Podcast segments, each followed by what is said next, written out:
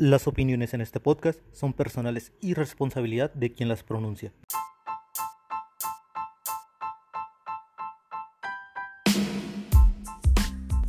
Bienvenidos a las 4P, personas promedio, pensamientos promedio. Los saludan sus personas promedio favoritas, David Gurrola y Jonathan Cervantes. En breve empezamos.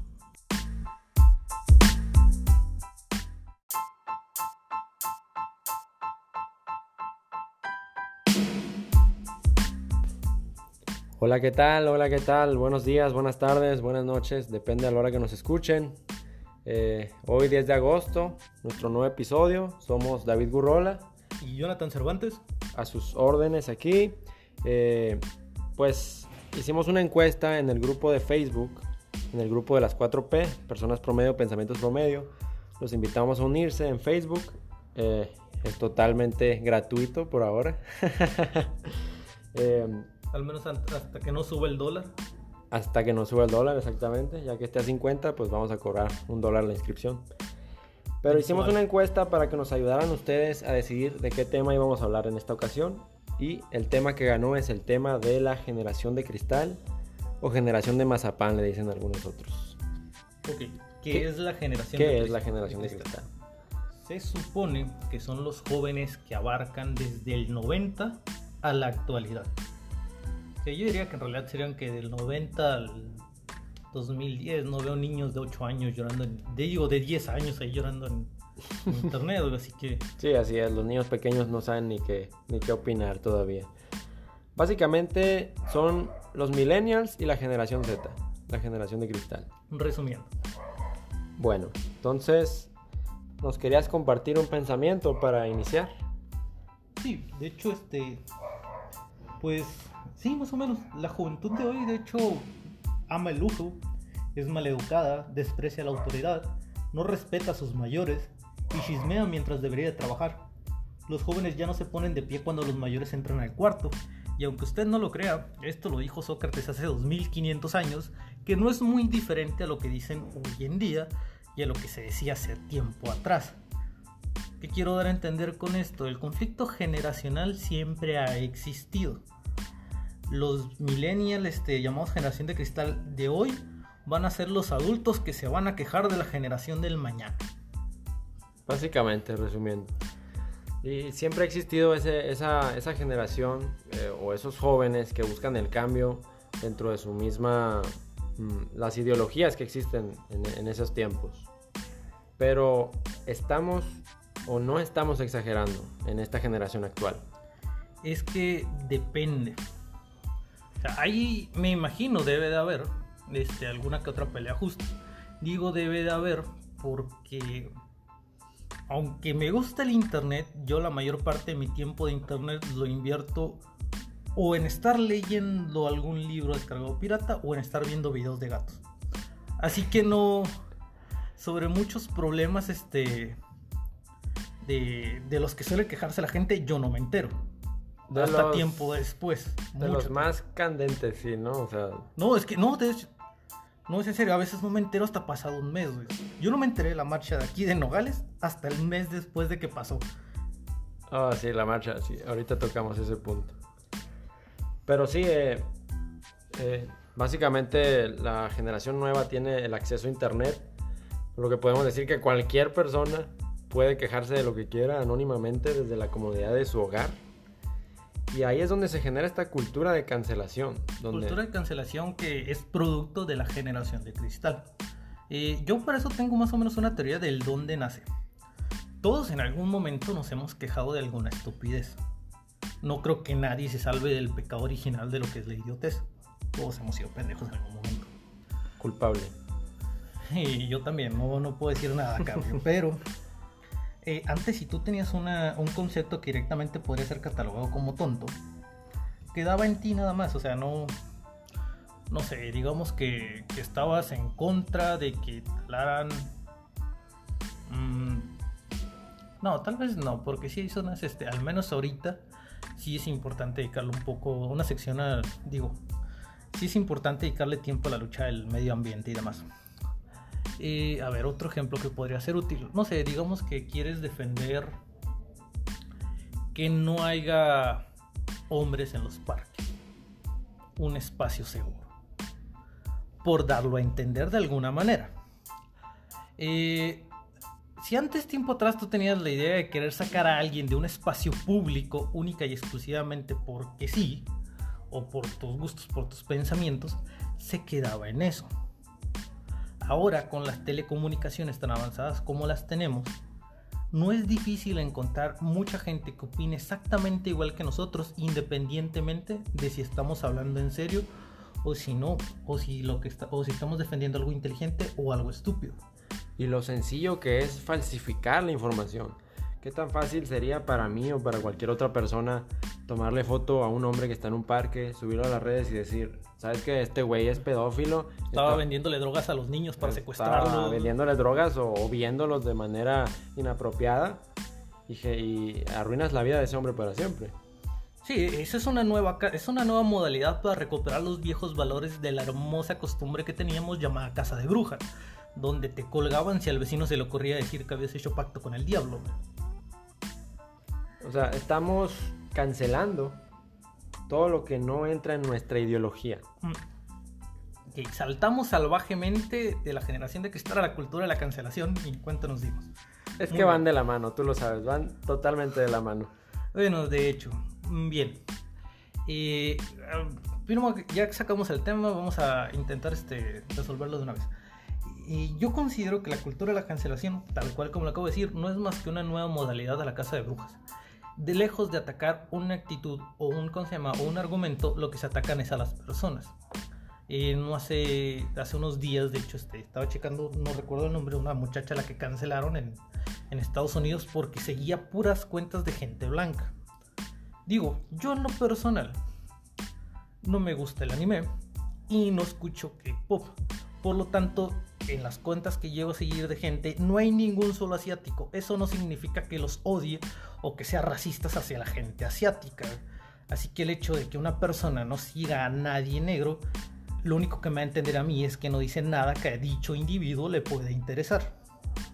Claro, claro, y, y cada quien tiene sus gustos. Nadie está obligado. O sea, lo que está pasando con esta nueva generación es que nos están obligando a hacer, decir o con el simple hecho de dar un like. Se eh, confunde indiferencia con odio. O sea, que algo no te importa automáticamente es que eh, lo odias. Un ejemplo. Sí, exactamente. Si yo no apoyo, por ejemplo, a una feminista, automáticamente soy un macho opresor. Si yo no apoyo al hecho de que nazcan las dos vidas, automáticamente soy un, eh, ¿cómo se llama? Soy un abortista satánico. Porque generalmente esas personas suelen ser de derecha, digo, muy religiosos. Eh, se confunde indiferencia con lo que es este odio.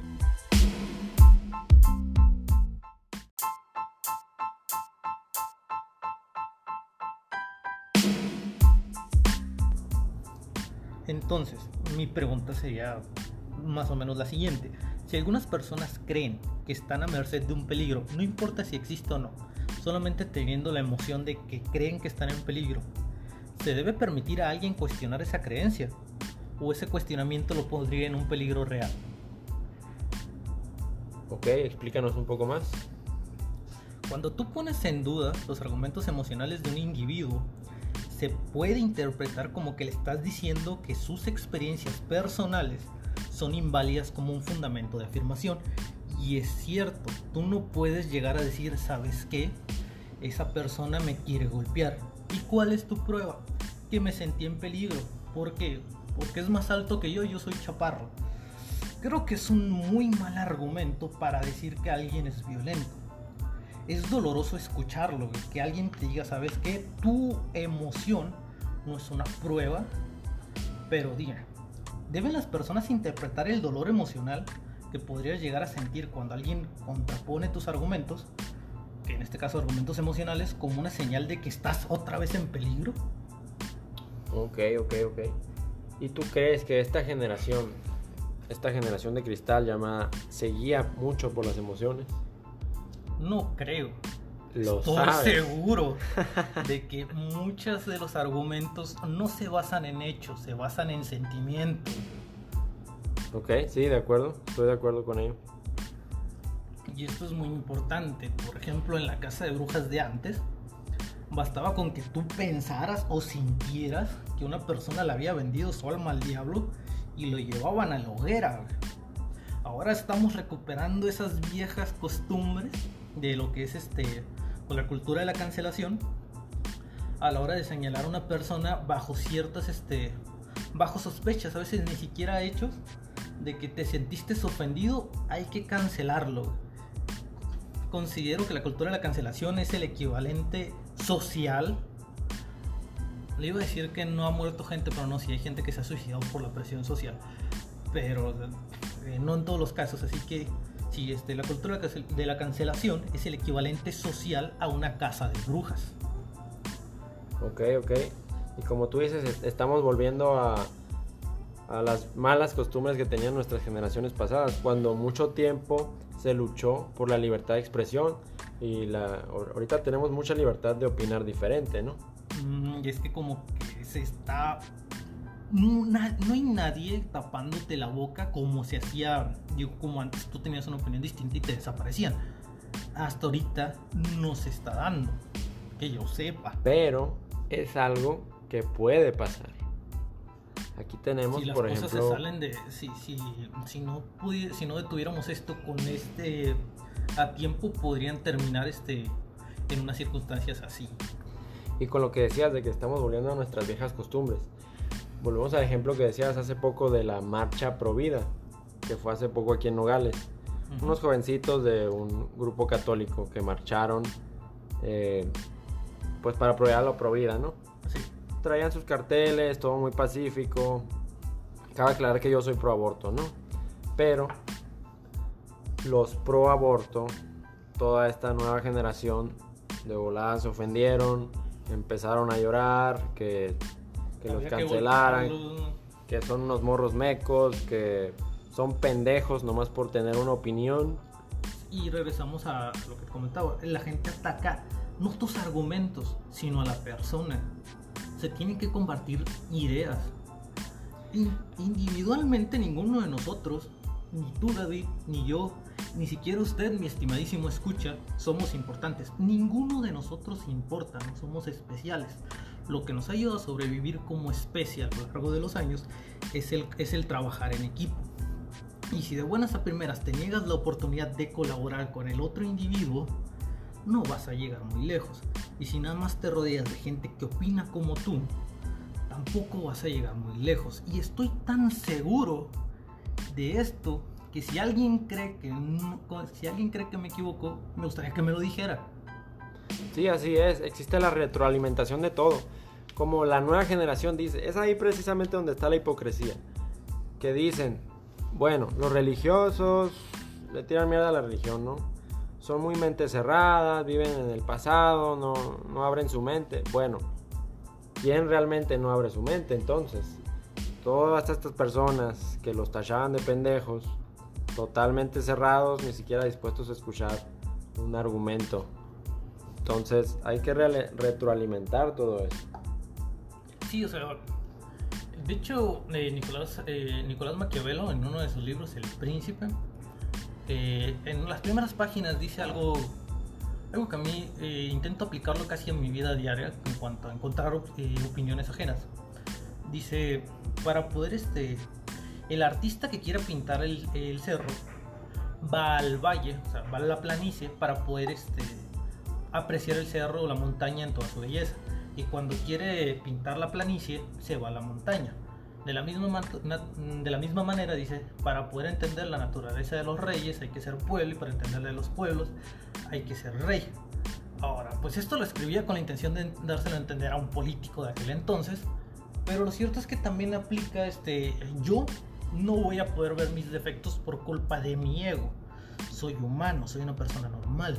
Va a resultar más fácil rodearme de gente que no esté de acuerdo siempre con mis ideas para que me pueda decir, Jonathan, al hacer esto te estás pasando de pendejo. Y de la misma manera yo también intentar ayudarlos a ellos de manera continua. Ahora, si nos negamos la oportunidad de escuchar ideas contrarias, nos negamos la oportunidad de aprender y de crecer. Pero por ejemplo, este es un argumento que muchas de estas personas usan a su favor en el decir, por ejemplo, suponiendo que cancelan a un, a un comediante que hace un chiste negro sobre pedofilia. Eh, si quieres, ahorita tocamos lo del, del humor Niños. negro. Lo No. del humor. el tema del humor negro, porque también es interesante. ¿No lo Eh, habíamos tocado ya con el racismo? no, pero también existe la cultura de cancelación en este tema. pues. Pero lo que yo digo, pues, volviendo al tema, eh, suponiendo que cancelan a alguien, ellos se escudan en, güey, tienes que ser más empático, ponte en el lugar de los zapatos. ¿Qué tal si alguien que fue violado, alguien que sufrió por culpa de un pedófilo, eh, escucha ese, chiste y se siente ofendido? Ahí es donde ellos aplican la de, tienes que ser empático para, para comprender, pues. Ok, sí, entonces ellos están transgiversando la naturaleza porque se están negando a sí mismos la oportunidad de crecer. Pero ahora, no sé, este, yo soy egoísta. Si alguien me escucha y dice algo como, ¿sabes qué? Yo no quiero este, escuchar al otro, directamente no me preocupa tanto. Bueno, me empieza a preocupar porque se están haciendo como que un gran conjunto de gente salvaje pero al menos hasta hace poco no me preocupaba porque es como que él, él es el que se está negando la oportunidad de crecer y aprender como persona. Yo, yo, Jonathan, lo intento este, aplicar e intento aprender. Sin embargo, y en cuanto a lo que tú me comentas, ese tipo de situaciones podrían llegar a crear este, una situación de estrés postraumático.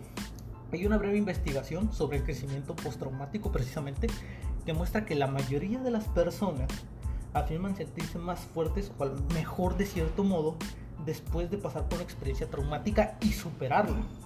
No la va a superar si, si cada vez que, no sé, fue una persona que digamos que perdió un brazo en una explosión y tú siempre lo estás corriendo de donde hay cohetes para que no se asuste, nunca va a crecer.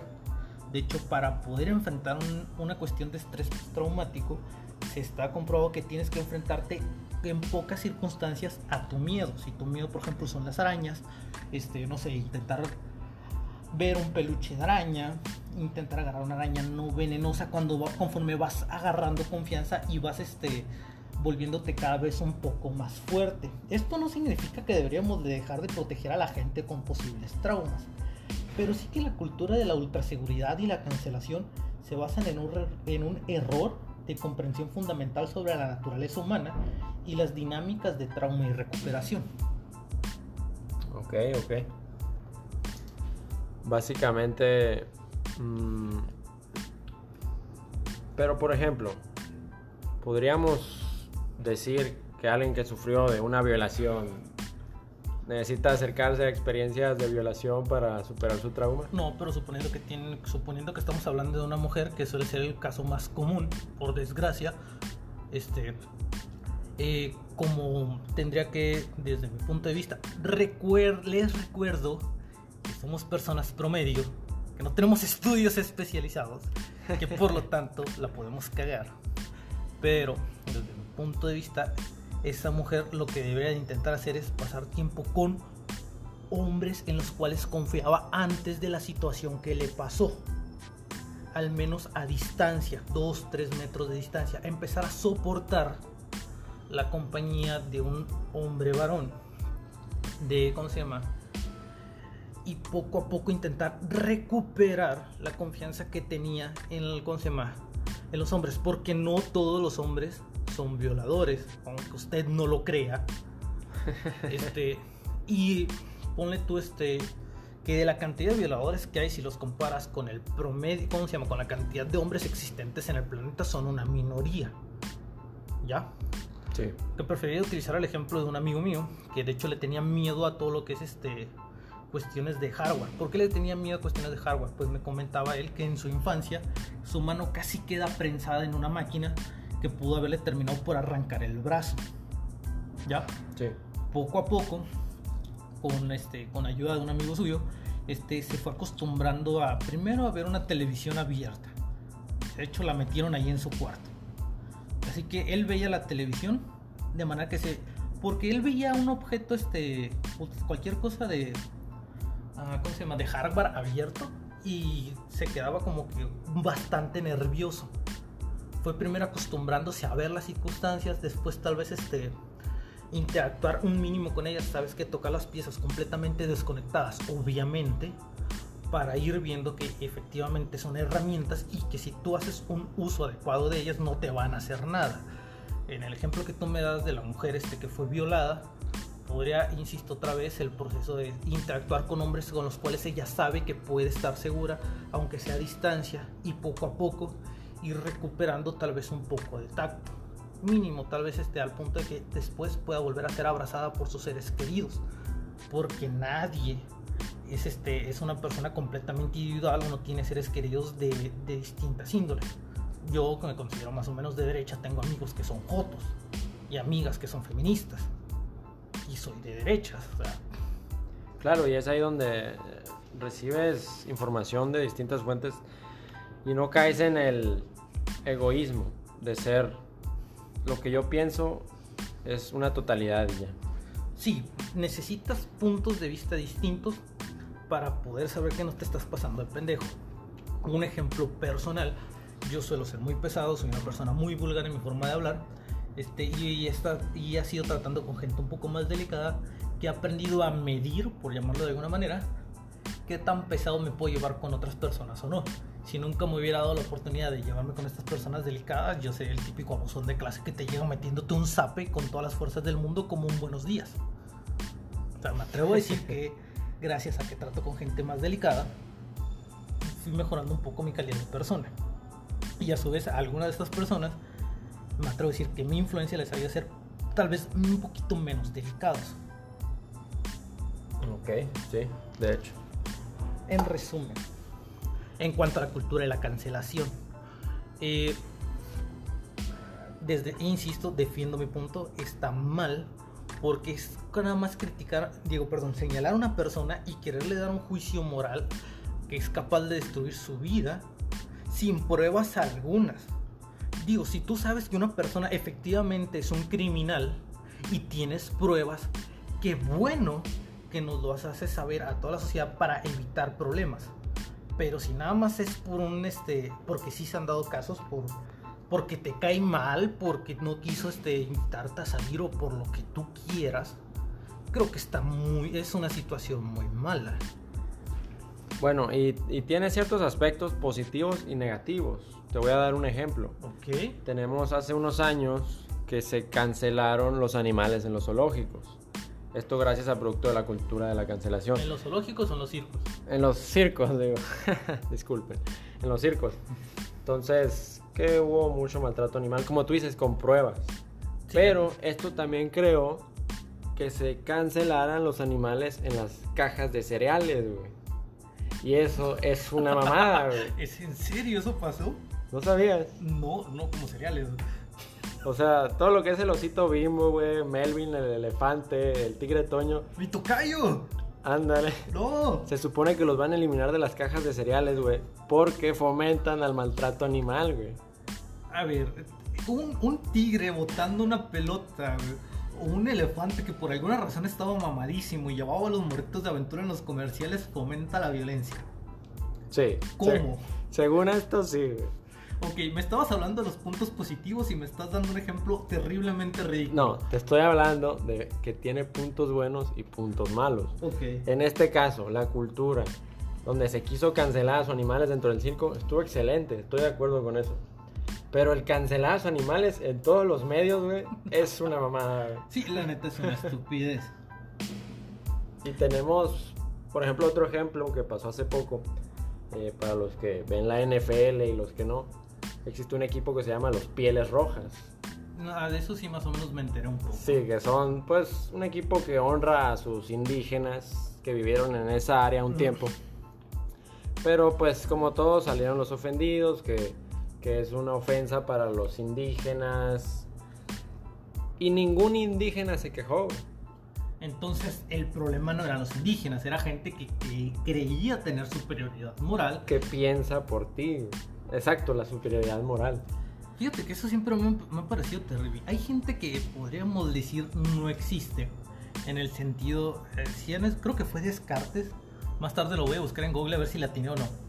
Pero según yo fue Descartes el que dijo pienso, luego existo. Fíjense la importancia de esto, porque yo puedo tener una idea. y entonces se la comparto a otra persona. Si dicha persona comparte mi guía sin analizarla, no está pensando literalmente en una especie de escala social, este güey no existe, nada más es un medio de comunicación. Y ahora, si no querías existir era muy tu pedo, pero entonces me estás hablando de gente que quiere dejar de hacer, que quiere tomar tu existencia social para aumentarte, básicamente convertirte en un número y hacer que tú seas parte de su bola, así por sus huevos. Sí. No mames. Son cosas muy erróneas dentro de esta, de esta cultura. Eh, deberíamos de crear un sistema para analizar o, juzgar qué es lo que se quiere cancelar antes de proceder. Se le llama sistema judicial. Pero no se aplica. Estamos de acuerdo en eso. Mm. Y que la gente también tiene derecho a cometer errores. Eh, últimamente se está cancelando a muchos artistas o, comediantes que en su pasado hicieron chistes muy subidos de tono. Entonces, eso es negar la posibilidad de una persona de aprender. Yo tengo un chingo de historias y pendejadas que hice en mi juventud que agradezco que internet no estaba tan grande como, aquel, como ahora, porque me da un chingo de vergüenza reconocer las pendejadas que hacía. Este, y obviamente gracias a esas experiencias he ido aprendiendo, no madurando, porque yo considero que las experiencias no tienen que ver con la madurez, pero sí con el aprendizaje. Entonces, has aprendido, eres la persona que eres hoy en día. Gracias, a los errores que cometí en el pasado. Bueno, no gracias a ellos. En parte, gracias a ellos. Pero es bueno pedir perdón también, ¿no? O sea, el pedir perdón no te impide aprender tampoco, ¿no? O sea, si alguien... En algunas circunstancias hasta te ayuda a crecer. Pero depende por qué vas a pedir perdón. Por ejemplo, si aparece, no sé, este, una persona indígena, este, y me directamente indígena, ¿no? Esos este, que, que todavía conservan todo, que saben hablar en lengua y lo que te quieras. Y me dice algo como, por gente citadina como tú, es que nosotros vivimos oprimidos, pídeme perdón. Disculpa. Primero que nada, yo en mi vida te he visto. Y si alguna persona, tal vez de mi árbol sanguíneo, la cagó con tu familia, es muy pinche pedo. Por ejemplo, este con el, Black Lives Matter, no sé cómo se pronuncia, me es patético. Este, eso. Eh, había gente blanca arrollándose por gente, enfrente de gente negra. Eh, que estoy seguro que ni siquiera conocían en su vida, la habrán dirigido la palabra o tratado mal, o sea, ¿qué, qué pedo ahí? ¿Qué tampoco te tienes que querer a ti mismo para hacer ese tipo de cosas? Es el, el problema de la generalización también, que mm, no todos los blancos son malos, no todos los comediantes hacen chistes subidos de tono y no tienen por qué disculparse por ello tampoco incluso si una persona de tu respeto que tiene características parecidas a la tuya la cagó de alguna manera, a ti no te corresponde disculparte por esa persona. Sí, claro, claro. No hay que cancelar ni generalizar todo. En todo caso, como dices tú, ah, la cultura de la cancelación me dices que ha tenido cosas buenas y nada más el ejemplo de los animales. En todo caso, sea, no hay que cancelar en base a la generalización, porque las generalizaciones en, eh, en algunos conceptos te pueden ayudar a evitarte problemas.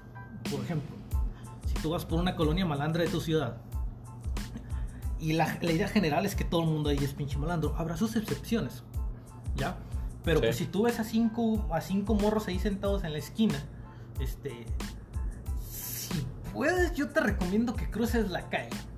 Se verá mamón.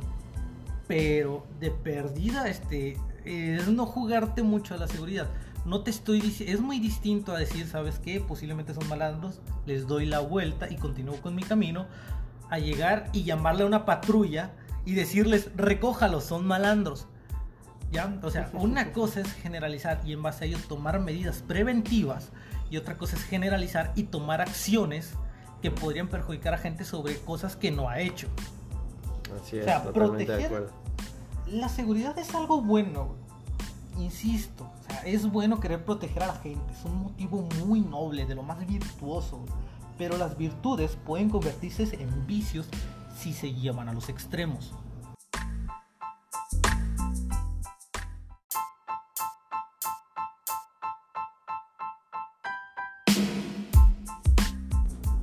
Bueno, y retomando lo de la generación de cristal.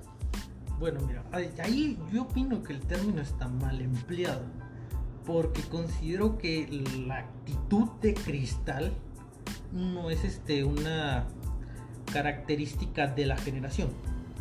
Ya lo habíamos comentado antes, hay personas mayores que son unos adolescentes completos, este, y la generación actual en su momento también fue de cristal, con padres que se enojaban por todos. Ahorita también utilizamos lo de la cancelación, estamos hablando mucho de ello, pero antes estaba la cultura de la satanización. Todo era del diablo. Todo, todo era del diablo. Este, así que yo diría que no es que la generación sea de cristal. O sea, sí son delicadas, pero te puedo apostar que la generación que sigue también van a tener cosas delicadas. La generación que ahorita es la que, la que se lleva juzgando, en su momento tuvo cosas delicadas y hay gente que nunca logró pasar de esa etapa. Yo en algún momento eh, tuve cosas delicadas, si, es, si no es que las tengo todavía, y por lo que les comentaba el ejemplo de eh, Nicolás Maquiavelo, no me he dado cuenta, porque no sé, yo estoy en el monte, siendo valle, digo, perdón, yo estoy en el monte y necesito que alguien del valle me diga, sabes que Jonathan, eres un cristalito con esto. O sea, de ahí que sea importante también la retribución. Así que, ah, aterrizando esta idea, hay gente que es muy, muy, muy delicada y no necesariamente es joven. Yo le llamaría más una etapa que con el paso del tiempo deberíamos de superar. Ok, sí, totalmente de acuerdo. Y bien nos decías los ejemplos de nuestra infancia, de nuestros padres que creían que Yu-Gi-Oh era satánico, Hello Kitty y Dragon Ball eran del diablo. Incluso mis padres me llegaron a decir que el chavo del 8 era del diablo. El chavo del 8. El chavo del 8, sí. No mamar. Entonces, tiene razón. No es generación de cristal, es actitud de cristal que se encuentra en todas las generaciones. Y va a seguir. Eh, va a seguir siempre. Va a seguir existiendo. Nada más que yo hay un, hay un detalle que. Eh, ¿Cómo se llama? Que identifico ahorita. O sea, que es la primera vez que se da alrededor de las generaciones. Otra vez, la comunicación. Tú tienes una idea de algo que te resulta cristal, eh, bueno, delicado. no es difícil encontrar mucha gente que, opine igual que tú. Que opine igual que tú y que por lo tanto la, dicha, dicha opinión se mantenga y haga mucho ruido. O sea, eh, no sé, en mis grupos sociales nunca falta una persona dedicada, pero que es una de cada 30, 40, 50 personas. Ya no representan una mayoría. En internet los podemos ver así de repente este, en grandes masas. Pero hasta ahorita no he visto una gran representación en el mundo real de una idea innecesariamente de cristal. Eh, por ejemplo, en el caso de, las feministas, yo opino que defienden cosas buenas y cosas que me parecen ridículas, pero hay una mezcla entre ambas cosas que por lo tanto este, tienen una representación importante. Digo, perdón, hay algunas cosas que defienden que pueden llegar a ser importantes, ¿ya? Y entonces ellas sí tienen una representación más o menos real, tienen sus marchas y lo que tú quieras pero recalco lo que digo, no considero que todas las cosas que digan sean por completo de cristal. Algunas serán buenas, algunas serán malas, pero hay una mezcla ahí.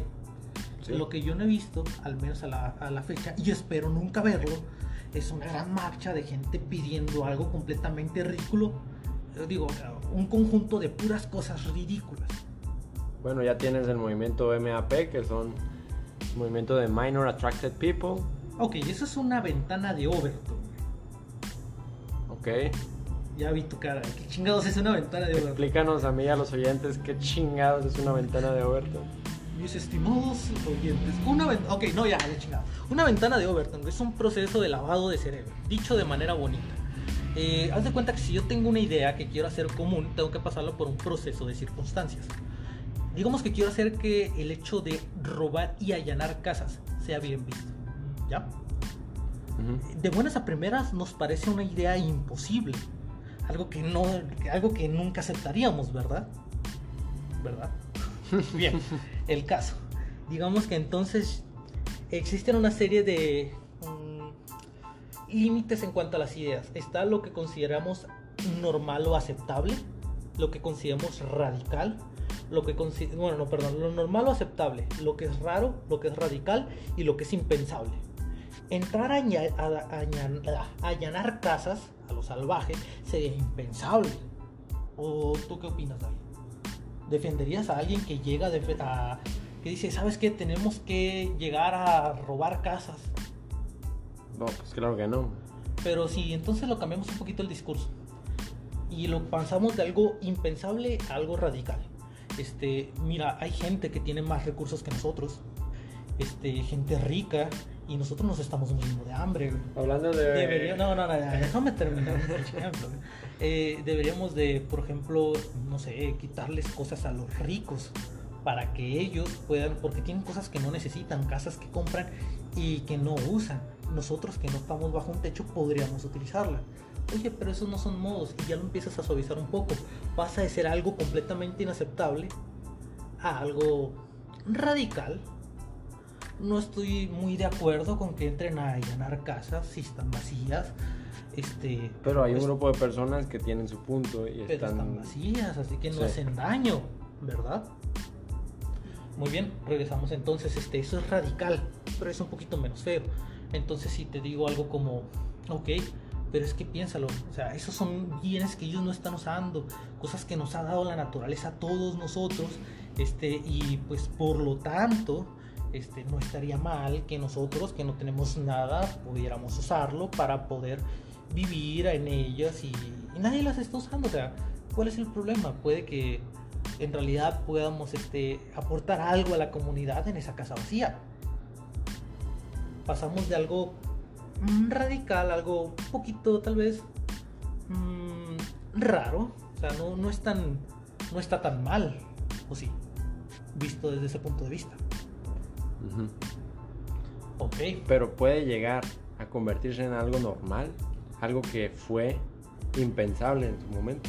Sí, bajo este, bajo este proceso de, de ir suavizando cada vez tu idea pasas a algo de que algo era radical, digo, de algo impensable a algo radical.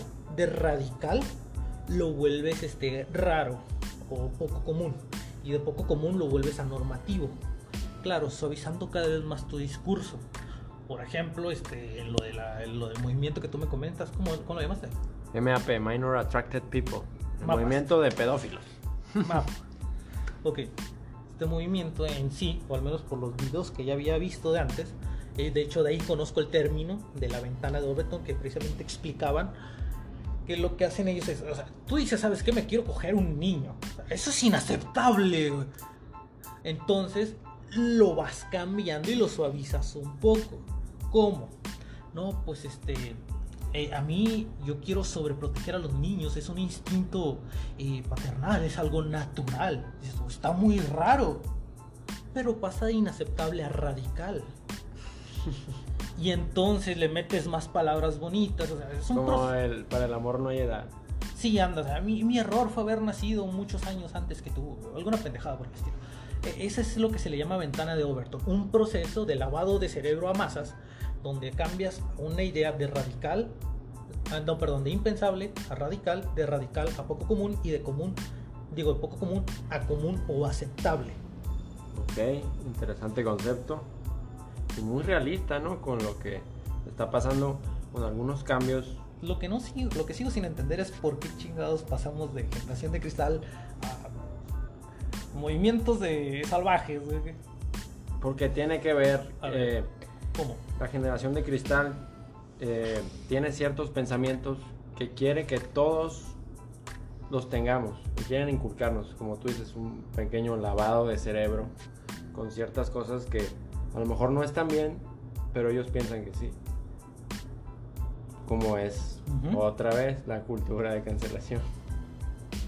Mm, ok, pero no me queda claro eh, hasta ahorita y no he visto que el movimiento MAP se, se asocie a la generación de cristal.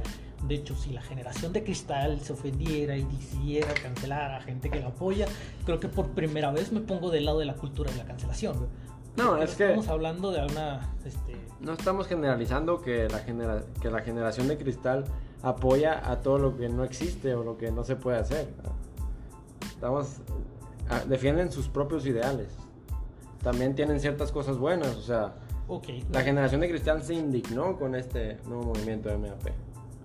Ok, pero rezamos de la misma manera que al menos yo no le atribuyo la categoría de cristal a, una generación. Sí, a una generación, sino al proceso, sino a la eterna batalla entre, uh, ¿cómo se llama? Entre generaciones que siempre va a, eh, va a continuar. De la misma manera, yo no le atribuiría el hecho de enfrentar determinadas causas a la generación actual, sino, al uh, sino a la juventud. Eh, la juventud del futuro va a luchar contra algunas cosas, tal vez importantes, tal vez no, de, de otros movimientos. Así que no le, no le atribuiría ni, el, ni la delicadeza ni el valor que, ¿cómo se llama? de hacer luchas a la generación como tal. Solamente son características que están experimentando ahora y que en algún momento van a dejar de, de formar parte de su ser. Ok. Sí, no, nuestra generación también está variada. He visto jóvenes que son totalmente conservadores y tienen ideas totalmente de, de derecha. O sea, no le puedes atribuir ni generalizar solo por ser de determinada generación o de determinada edad. Pero que llegamos a la conclusión entonces que una persona de, ¿cómo se llama? Independientemente de su edad puede llegar a tener actitud de cristal gracias a la escasez de madurez. La pregunta aquí es, bueno, ¿y cómo puedo desarrollar madurez? Bueno, creo yo que la madurez se da en base a, la, a experiencias vividas, ¿no? podría ser, pero luego tenemos este, no sé, gente que se ha casado cinco o seis veces y sigue cometiendo los mismos errores. La edad tampoco lo creo. Y hemos dicho varias veces el ejemplo del anciano que se comporta como adolescente. No, no, bueno, la acabo de repetir. En fin, este, ok, no podemos atribuirlos entonces al conocimiento. Hay gente muy inteligente que se comporta muy, este, muy déspota. Suena cursi, pero yo considero que la verdadera madurez se obtiene gracias al amor. No, no el amor hacia los niños. Ese tema ya quedó muerto y todos estamos de acuerdo en que es una pendejez. Este, al menos no como lo pensaron. Este, cuando digo el amor, me refiero a un amor filosófico. O sea, el amor, por ejemplo, este, en un ejemplo más común hacia la pareja, este, no sé, eh, la pareja, entre comillas, tradicional, hombre-mujer, o las actuales, hombre-hombre, mujer-mujer. Eh, tienes a tu pareja, pero el amor romántico mal empleado mata el amor, el amor filosófico. Es amar a tu prójimo, tal vez desde un punto de vista casi, casi religioso, eh, por darle una especie de explicación rápida. en el caso, por ejemplo, el tipo que se ha casado cinco o seis veces, no es hasta que ame a alguien de una manera más allá de lo romántico que se le va a quitar lo pendejo. No es hasta que tú amas, por ejemplo, no sé, a tu hijo, este, a tu padre, a tu madre, a tus hermanas, que decides crear comportamientos más maduros para evitar herirlos o para evitar este, que ellos se eh, hieran con las circunstancias de su alrededor. Ok, pero ¿cómo el amor evita que que dejemos de ser frágiles, que dejemos de, ser, de hacernos los ofendidos por todo? Es como que es una buena pregunta. Digamos que, no sé, tú estás defendiendo que alguna idea un tanto radical, que todos los hombres son violadores. Y tienes un padre, porque no todas las, eh, no todas las mujeres tienen hermanos. Tienes un padre. Hoy, y te ha tratado bien ¿ok? Porque hay padres que son basura, de la misma manera que habemos hijos, y digo habemos incluyéndome a mí porque no me considero muy buena persona en general, que podemos llegar a ser basura, ¿ya? Eh, en todo caso, este, siguiendo con el ejemplo, puede que la muchacha precisamente ame mucho a su padre porque la ha tratado bien y hice el movimiento. No, es que todos los hombres son violadores. Alto, alto, alto. O sea, yo defiendo a mi padre porque lo amo y yo sé que él no es así y posiblemente de la misma manera no todo el mundo es así. Si yo, por ejemplo, este tengo un amor por porque nada, vamos a dejar los ejemplos personales. Eh, vamos a imaginar que una madre precisamente tiene a sus hijos y los ama eh, va a sacar fuerzas para continuar yendo a trabajar en vez de sentarse frágil y decir, no, es que el sistema me oprime. Tal vez el sistema sí lo oprima, pero voy a intentar sobresalir a través de ese sistema para poder llevar la comida a, sus plat a los platos y a su mesa, para poder alimentar a sus hijos, lo mismo con los padres, o el hijo que quiere ser agradecido con su mamá, eh, que decide estudiar para superarse, para poder este, pagarle de alguna manera lo que sus padres hicieron por él.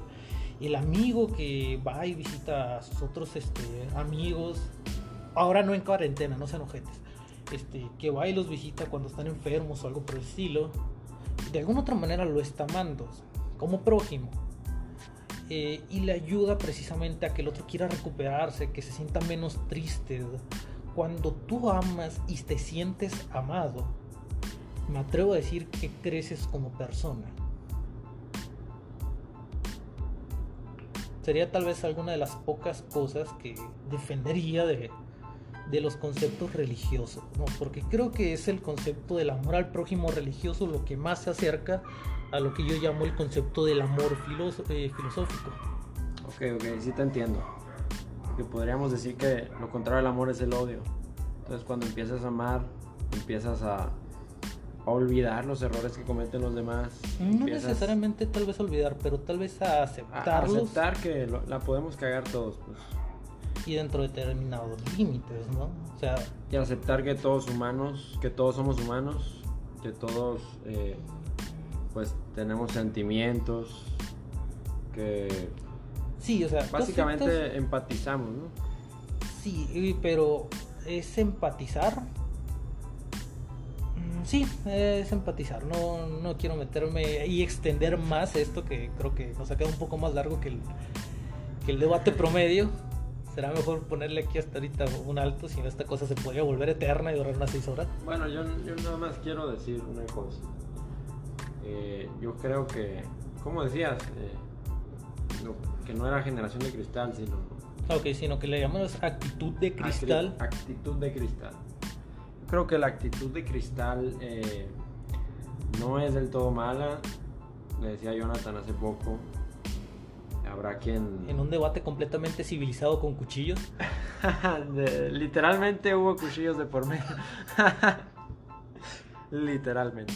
Pero bueno, eh, yo creo que no está de todo mal la generación, creo que ha habido algunos cambios buenos, eh, como pueden ser el aborto, que es algo nuevo que se ha venido viendo en los últimos tiempos, un nuevo cambio, como es el ejemplo que damos hace rato de los animales en los circos, como es el ejemplo de que en ciertos países donde había un machismo más descontrolado, una cultura de violación, como puede ser en países como Afganistán, donde a la mujer no se le permite ni que se le vean los tobillos. Ok, esa fue parte de la discusión que, que fue armada con cuchillos, que no se nombró el ejemplo aquí. Pero son cosas que han ido cambiando y van a seguir cambiando cosas gracias a personas que se quejaron en su momento. Entonces, no está del todo mal, pero hay que dejar de exagerar un poquito sí, o sea, regresamos a, la parte. Es cierto que uno tiene que defenderse de, las gran, de los grandes problemas y las grandes ofensas. ¿Ya? Pero no podemos poner al mismo nivel este, una, no sé, una violación que es una terrible este, situación y que por lo tanto el tipo merecería una cárcel. A, no sé, un, un piropo. O sea, no sé, como mucho le puedes decir al tipo que son idiotas y te pasó de pendejo no, no son las mismas cosas, o sea, así que no podrías encasillarlas ambas en las mismas y quejarte de, que, alguien te diga algo de esa naturaleza. Y tampoco podríamos, una vez más, insisto, decir que es la cuestión de la generación, es una actitud que no, a la cual no le importa tu edad. Y si en, en mi caso en particular, que yo no soy muy bueno este, a la hora de de amar de manera filosófica, de hecho soy una persona bastante huraña, eh, si, si queremos intentar evitar ser tan, tan delicados, me imagino que tendremos que intentar amar más. Correcto. Es una buena conclusión para este podcast. ¿Algo que tengas que decir de despedida? Eh, pues nada más, güey. Quiero que repares el cuchillo que rompiste en la discusión anterior, Primero cúrate la herida esa. mira quién habla. Dale, pues. Bueno, pues muchas gracias por escucharnos. Espérenos en el próximo episodio. Mm, ah, se nos olvidaba mencionar que los episodios se, subirán ahora de en adelante los días lunes debido a algunos problemas de horario. De horario de los dos. Pero los días lunes espérenos sin falta. Muchas gracias por escucharnos. Que tengan un buen día.